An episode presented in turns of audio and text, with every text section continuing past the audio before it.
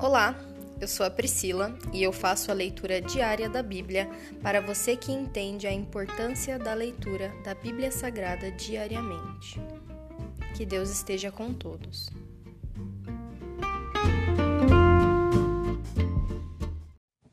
Ouça agora o capítulo 13 de 1 Samuel. Guerra constante contra os filisteus. Saul tinha 30 anos quando se tornou rei e reinou por quarenta e dois anos. Saul escolheu três mil soldados do exército de Israel e mandou o restante dos homens para casa. Levou consigo dois mil desses homens a Miquimás e a região montanhosa de Betel. Os outros mil foram com Jonatas, filho de Saul, para Gibeá, na terra de Benjamim.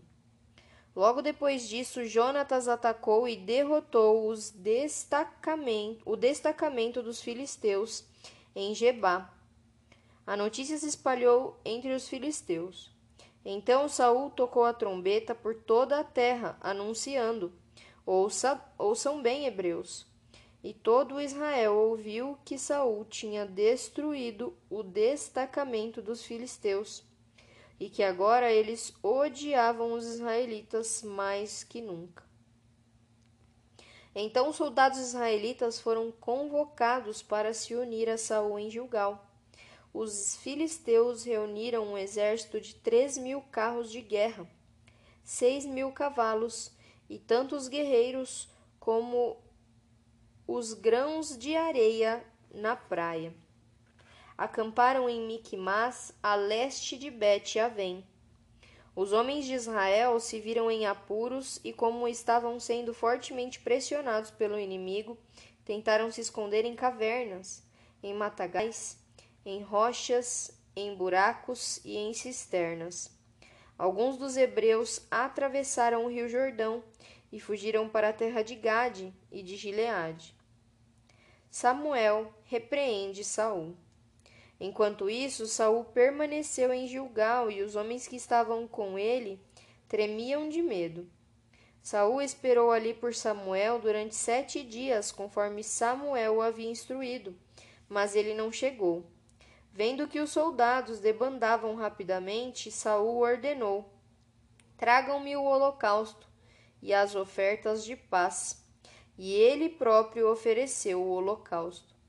No exato instante em que Saul terminava de oferecer o holocausto, Samuel chegou. Saul foi ao encontro para cumprimentá-lo, mas Samuel disse: O que você fez? Saul respondeu: Vi que meus homens estavam debandando e que o Senhor não chegou no prazo que havia prometido. Além disso, os filisteus estavam em Miquimás, prontos para a batalha. Assim pensei: os filisteus estão prontos para lutar contra nós em Gilgal, e eu não pedi ajuda ao Senhor. Por isso me senti na obrigação de oferecer o holocausto. Você agiu como um tolo, exclamou Samuel. Não guardou o mandamento que o Senhor seu Deus lhe deu. Se tivesse obedecido o Senhor, teria estabelecido para sempre seu reinado sobre Israel. Agora, porém, seu reinado não permanecerá, pois o Senhor escolheu um homem segundo o coração dele. O Senhor já designou esse homem para ser líder de seu povo, pois você não obedeceu ao mandamento do Senhor. A desvantagem militar de Israel. Então Samuel partiu de Gilgal e subiu em Gibeá, na terra de Benjamim.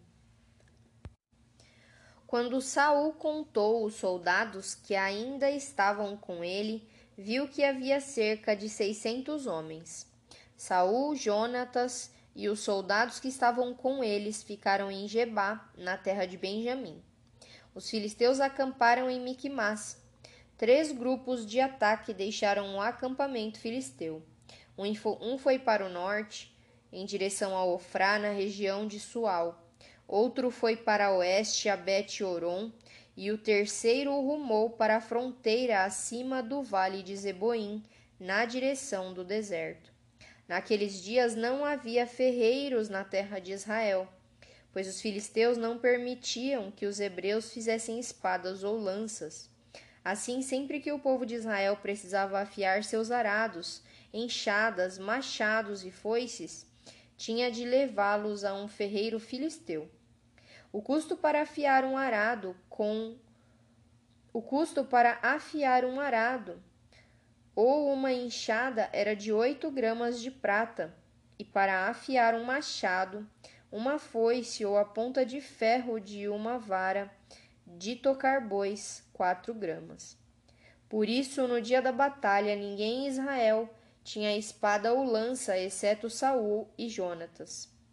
Nesse meio tempo, os filisteus mandaram um destacamento para o desfiladeiro de Miquimás. Encerra aqui o capítulo 13 do livro de 1 Samuel. Pai, eu quero te agradecer por mais uma, uma leitura, Senhor. O Senhor fala aos nossos corações, Senhor.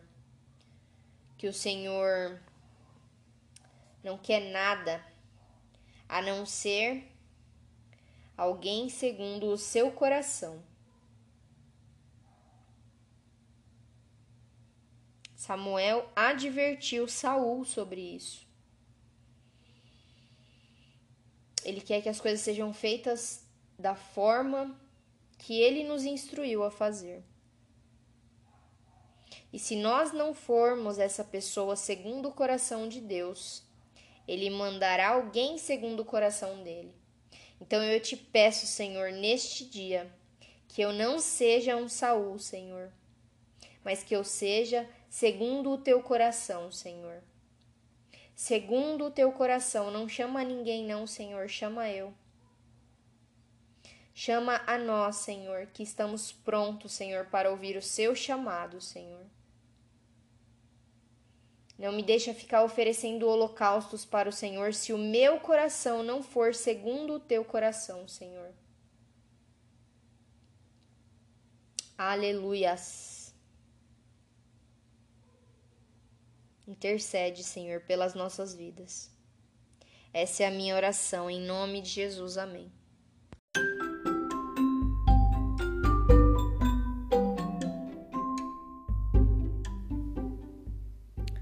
Você acabou de ouvir o Dali Bíblia, o podcast da tua leitura diária da palavra do Senhor.